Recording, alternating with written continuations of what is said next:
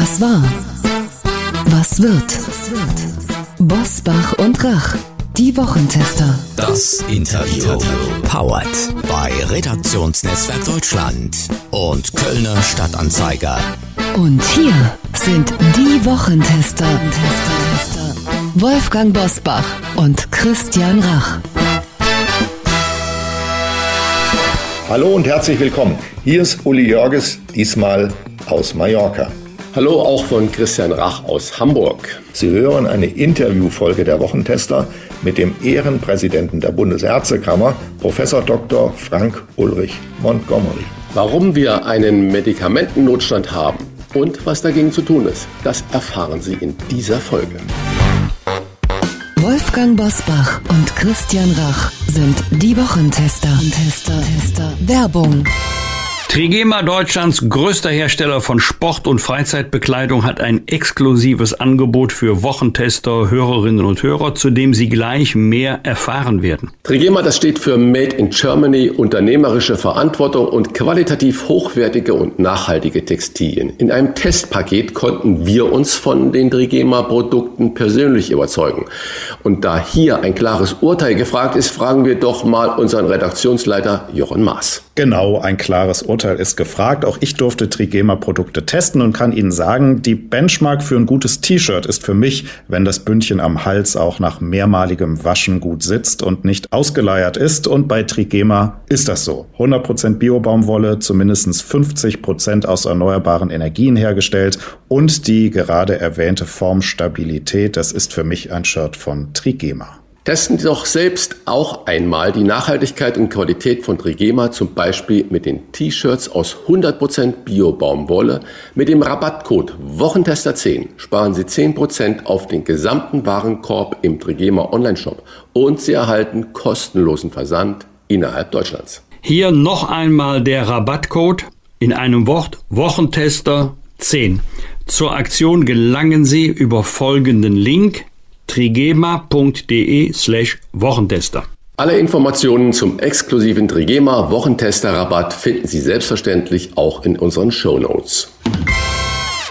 Heute zu Gast bei den Wochentestern Professor Dr. Frank Ulrich Montgomery. Der Ehrenpräsident der Bundesärztekammer erklärt, wie es zu den Lieferengpässen bei Medikamenten kommen konnte und was wir dagegen tun können.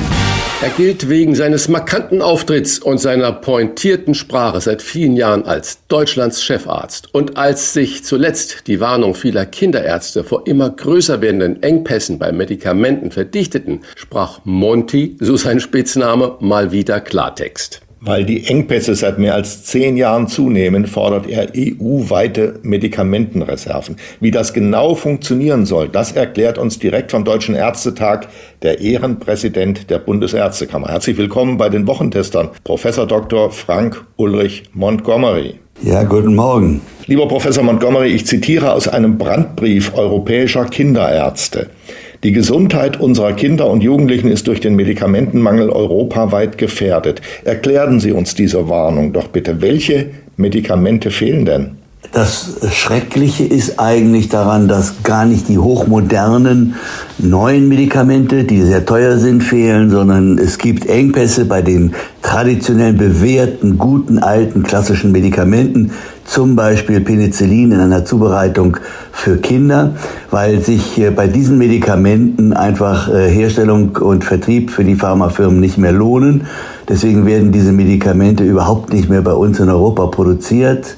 Bei Penicillin gibt es nur noch eine einzige Fabrik in Österreich, sondern werden alle importiert aus Indien und China. Und äh, wenn dort eine Fabrik abbrennt oder aber wenn die Lieferketten gestört sind, kommt es bei uns zu Engpässen und äh, zu Mangel an äh, Medikamenten, sehr bewährten, guten, alten, klassischen Medikamenten. Sie haben so nonchalant gesagt, das lohnt sich nicht mehr. Also wenn man aber doch sieht, was das alles kostet, äh, dann ist doch das für den normalen, hilfesuchenden äh, Menschen kaum verstehbar. Wieso lohnt sich das nicht mehr und wieso kommt es deswegen zu Engpässen? Also es gibt bei Medikamenten eine klare Zweiteilung. Es gibt die noch patentgeschützten, neuen, hochmodernen Medikamente, die äh, sehr teuer sind äh, und aus denen auch die großen Preisschübe kommen. Und es gibt Medikamente, bei denen die Patente abgelaufen sind und sogenannte Generika hergestellt werden. Dort wird äh, oft der Grundstoff nur noch in einer oder zwei Fabriken auf der ganzen Welt hergestellt und dann verteilt äh, und verkauft. Bei diesen Medikamenten sind die Margen für die Hersteller ausgesprochen gering, weswegen viele der großen und bekannten Arzneimittelhersteller heute auf die Produktion dieser Medikamente vollständig verzichten. Äh, die nennt man dann Generica und die kommen in äh, deutlich preisgünstigeren äh, Mengen oder Preisen auf den Markt. Wenn sich aber das nicht lohnt oder aber wenn es in der Fabrik Probleme gibt oder aber Lieferengpässe auftreten durch reine logistische Probleme, dann kommt es zu den Mengen bei uns man muss die Pharmaindustrie eben irgendwie dazu kriegen, auch diese bewährten guten Medikamente weiter zu produzieren, auch wenn sie daran nicht mehr den großen Reibach machen können. Hm. Aber Herr Montgomery, nochmal eine Nachfrage. Ich lese ja nun nicht ständig, dass irgendwo in Indien oder China irgendeine Fabrik brennt und äh, es dadurch zu Lieferengpässen kommt. Und drückt mich mein Eindruck, dass es erst äh, seit Corona so ist, dass man dann äh, den Schwerpunkt anders gemacht hat. Oder wieso taucht diese Engpässe jetzt plötzlich auf? Vor fünf Jahren gab es das doch nicht. Es sind doch nicht alle äh, Generikas jetzt ausgelaufen oder die Patente jetzt ausgelaufen, wo die Firmen jetzt Generikas produzieren können. Wie kommt das jetzt so plötzlich? Das Problem gibt es schon länger, seit zehn Jahren.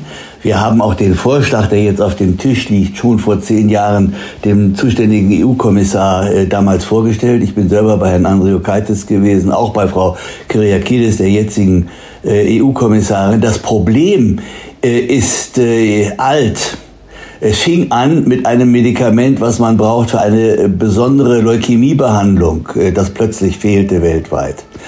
Äh, und es hat sich jetzt nur durch die logistischen Probleme, die Lieferkettenprobleme, die wir rund um Corona hatten, verdichtet und zugespitzt. Und man hat es deswegen jetzt sehr viel mehr bemerkt. Und natürlich, früher waren das Medikamente, die mehr für Krebs, also sogenannte Onkologiker für Krebsbehandlung und ähnliches waren. Äh, als es dann das Problem mit, dem, mit den Kindermedikamenten gab, da war der Aufschrei groß und äh, da ist es dann in der Öffentlichkeit bekannt geworden.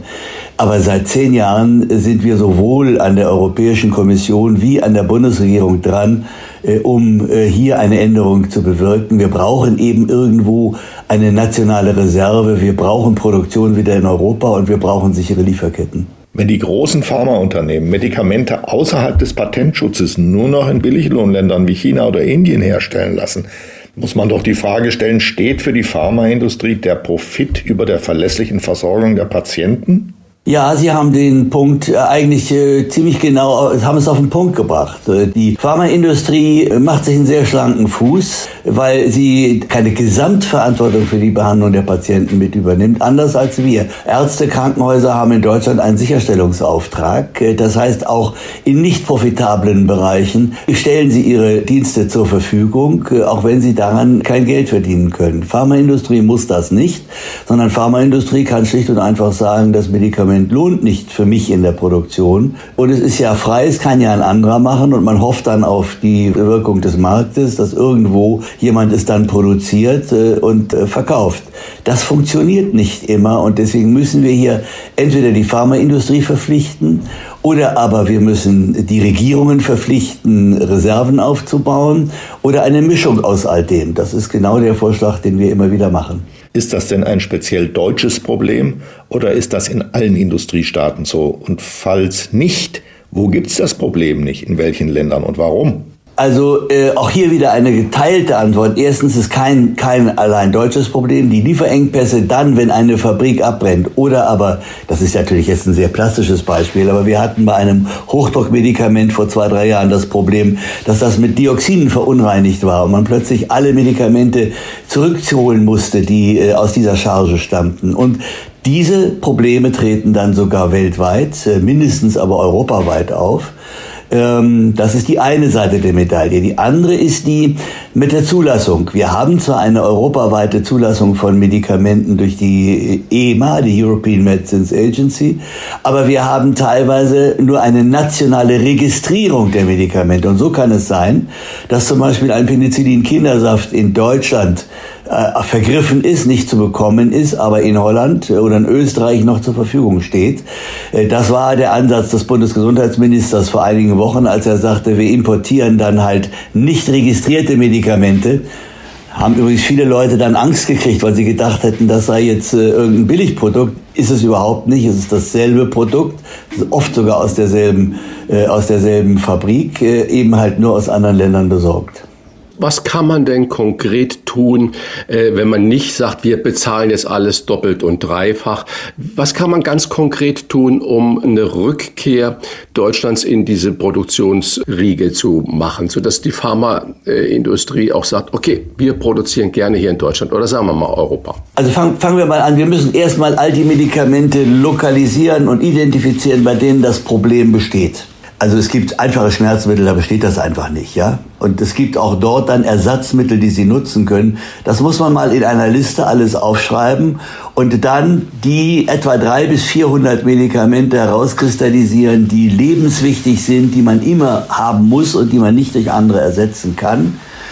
Diese Aufgabe wäre eigentlich bei der European Medicines Agency angesiedelt, die dann feststellt, für diese Medikamente brauchen wir immer eine Reserve, äh, entweder national oder europaweit, das ist eigentlich egal, das muss nur irgendwo geregelt sein. Wir bieten als Ärzte zusammen mit den Apotheker unsere äh, Dienste an, äh, bei der Erstellung dieser Liste und vor allem bei der Verwaltung dieser Liste zu mitzuhelfen. Zweitens brauchen wir dann ein, ich nenne es mal Monitoring-System, damit wir rechtzeitig erkennen, wenn ein Medikament äh, in, äh, eine, in einen Engpass hineinrutscht, äh, um dann auf die in der Zwischenzeit aufgebaute dritte Säule dieses Modells äh, zu bauen zu können, nämlich die nationale oder EU-weite Medikamentenreserve. Ob man am Ende dazu kommt, die, die Pharmafirmen dazu zu verpflichten, in Europa wieder zu produzieren, das wird nur gehen äh, in einem marktwirtschaftlich frei organisierten System, in dem man ihnen dann eben auch mehr Geld dafür bezahlt. Aus staatlichen Mitteln äh, muss das kommen, in meinen Augen. Äh, und das wird eine harte, sehr harte Debatte, weil die Pharmaindustrie ja nun nicht gerade zu den notleidenden Industrien gehört und an den, äh, an den hochpreisigen, patentgeschützten Medikamenten ja sehr viel Geld verdient. Und schließlich, das wäre dann sozusagen die Abrundung des Ganzen, wir brauchen klare, gute Lieferverträge und Sicherung von, von Logistikketten, äh, damit wir das am Ende dann auch alles europaweit verteilen können. Warum ich das sage, kurzes Beispiel. Bei Corona haben wir am Anfang keine Masken und keine Kittel gehabt, weil 95 Prozent der Weltproduktion in China liegen. Keiner von uns hatte damit gerechnet, dass keine Flugzeuge aus China mehr kommen, um das Zeugs äh, nach Europa zu bringen. Sowas muss man vorher irgendwie vertraglich oder aber durch äh, Streuung von Produktionsstandorten etc. muss man vertraglich absichern.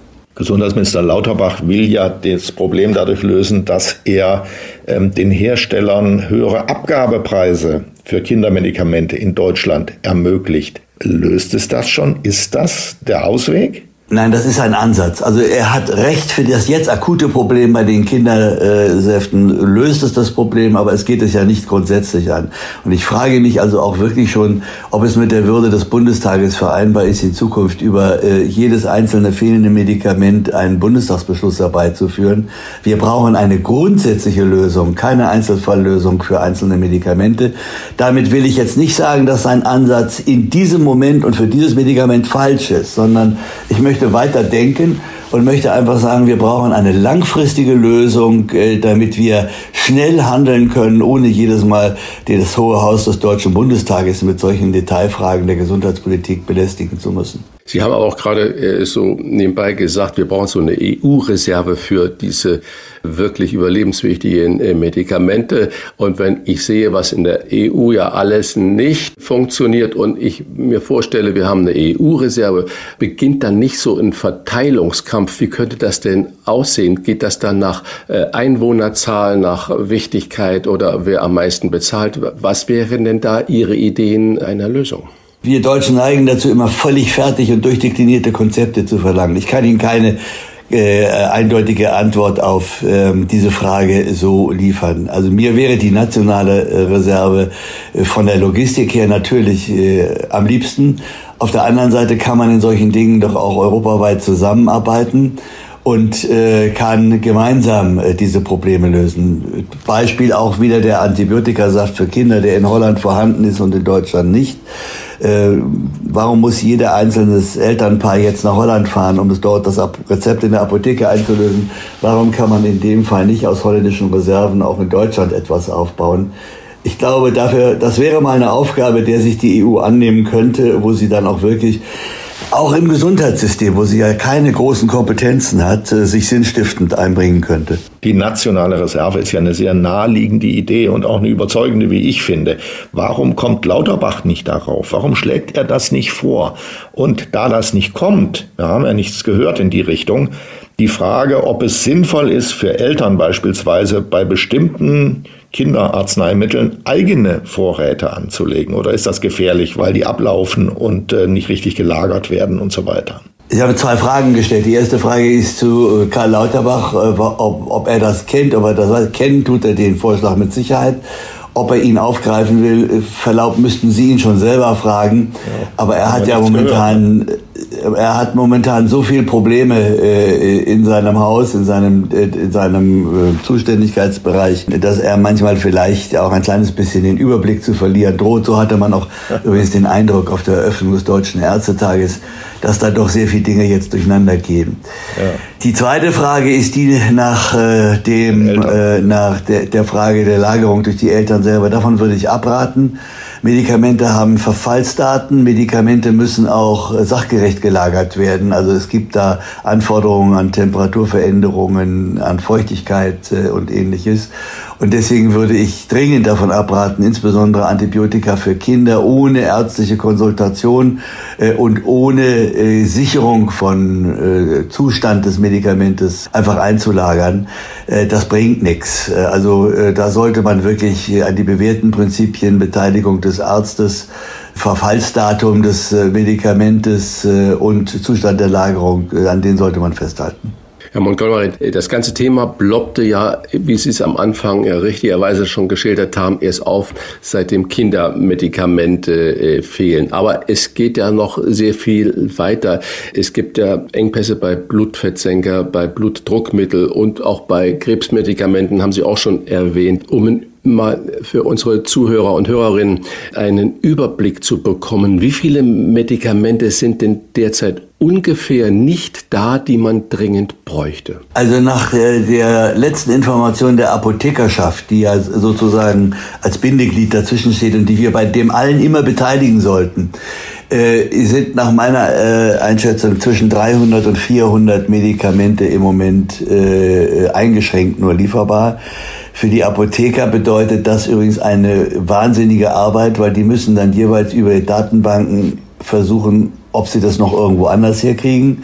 Oder aber, ob es Alternativmedikamente gibt, die dürfen sie dann aber nur verordnen, nachdem sie mit dem Arzt Rücksprache genommen haben. Also hier entsteht ein irrer, völlig überflüssiger Nebenverwaltungsaufwand. Äh, das sollte man auch mal berücksichtigen. Aber äh, drei bis 400 Medikamente sind es wohl, die momentan äh, in, von, von echten nachweisbaren Lieferengpässen betroffen sind. Da wird man ganz klein, wenn man diese Zahlen hört. Das müssen doch die verantwortlichen Gesundheitspolitiker seit Jahren erkannt und äh, beobachtet haben, was sich hier abspielt. Warum ist nichts geschehen? Sind Gesundheitsminister die schlechteren Politiker, weil es einfach niemand werden will, zweitklassige Leute auf die Stühle gesetzt. Das ist doch unglaublich, dass da nichts passiert ist und nicht mal irgendwie eine öffentliche Warnung gekommen ist oder eine öffentliche Debatte losgetreten worden ist. Die kam ja nicht aus der Politik, sondern die kam von anderen, von Ärzten vor allem. So ist es. Also die Einordnung von Gesundheitspolitikern, da muss ich Ihnen überlassen. Äh, da will ich mich nicht zu äußern, weil ich muss ja auch mit Ihnen zusammenarbeiten äh, und äh, ja, muss ja auch Ergebnisse mit Ihnen produzieren. Ja, also das, das, das kommentiere ich jetzt mal nicht. Aber ja. ähm, wir, haben, wir haben, das seit zehn Jahren benannt. Wir haben das Problem seit zehn Jahren benannt. Also ich habe es ja schon gesagt, ich bin selber als Präsident der europäischen Ärzte äh, beim, äh, bei, bei den entsprechenden äh, Kommissionsstellen in, in Brüssel vorstellig gewesen. Natürlich haben wir es auch gegenüber dem Bundesgesundheitsministerium als Bundesärztekammer äh, benannt. Äh, aber ein, das ist das Schlimme in Deutschland ist oft, dass ähm, erst eine Katastrophe in Anführungsstrichen passieren muss, bevor eine Änderung kommt. Also alle kundigen Thebaner wissen seit langer Zeit um das Problem, haben Lösungen angemahnt und man hat sich immer irgendwie ein bisschen durchgefrickelt. Und dann war es ja auch nur ein paar Leukämiepatienten, die äh, unter dem Problem mal gelitten haben. Erst als es dann jetzt äh, verstärkt durch Corona äh, und die Logistikprobleme ähm, und dann auch äh, auf Kinder äh, übergegriffen hat. Erst da ist es zum Thema geworden. In der Gesundheitspolitik wissen das sehr viele Leute schon sehr lange und sie haben völlig recht. Äh, es ist eine Schande eigentlich, dass äh, da keine Lösungen entwickelt worden sind, äh, bevor das Kind in den Brunnen gefallen war. Ich eben mache mal so eine kleine Parallele. Lehman Brothers Bankenkrise und was dann alles gemacht wurde. Und heute wird genauso munter weitergezockt und drauf losgespielt. Und äh, der Staat rettet am Ende wieder die Banken, weil es ja systemrelevant ist. Und wenn ich jetzt äh, die, es gibt ja kaum äh, große Firmen, Sie haben es vorhin schon erwähnt, die so profitabel sind wie Pharmafirmen. Und wenn ich jetzt sehe, dass wir im Bundestag darauf warten, dass ein Gesetz verabschiedet wird, äh, dass die Krankenkassen mehr bezahlen sollen und so weiter und so fort. Das heißt, der Gesetzgeber äh, löst per Verordnung, greift ein, um zu unterstützen, rettet nicht die Banken, sondern rettet dann die Pharmafirmen und am Ende zahlt der Steuerzahler, wir alle Steuerzahler für die Medikamente. Das kann doch nicht die Lösung sein. Das ist in der Tat, wenn man das so darstellt, wie Sie das darstellen, und die Darstellung ist richtig, dreht sich einem der Magen um, wenn man das äh, so hört. Äh, aber wir müssen ja irgendwo jetzt auch die Medikamente bekommen. Sehen Sie, bei der Pharmaindustrie herrscht leider ein wenig Verantwortungsbewusstsein für die Patienten und ein hohes äh, hohes äh, Profitbewusstsein vor. Ich will Ihnen ein Beispiel sagen. Der deutsche Staat hat der Firma BioNTech 370 Millionen Euro geschenkt, damit sie ihre Produktionsstandorte aufbauen konnten für das äh, Medikament BioNTech, äh, das wir heute, für das Medikament Cominati, das wir heute alle als Corona-Impfstoff kennen. Äh, dann hat äh, BioNTech äh, die Lizenzen an Pfizer verkauft und hat im ersten Jahr der, Bio, der Combinati-Produktion 10 Milliarden Euro Reingewinn gemacht und Pfizer hat 34 Milliarden Dollar Reingewinn gemacht mit diesem Medikament.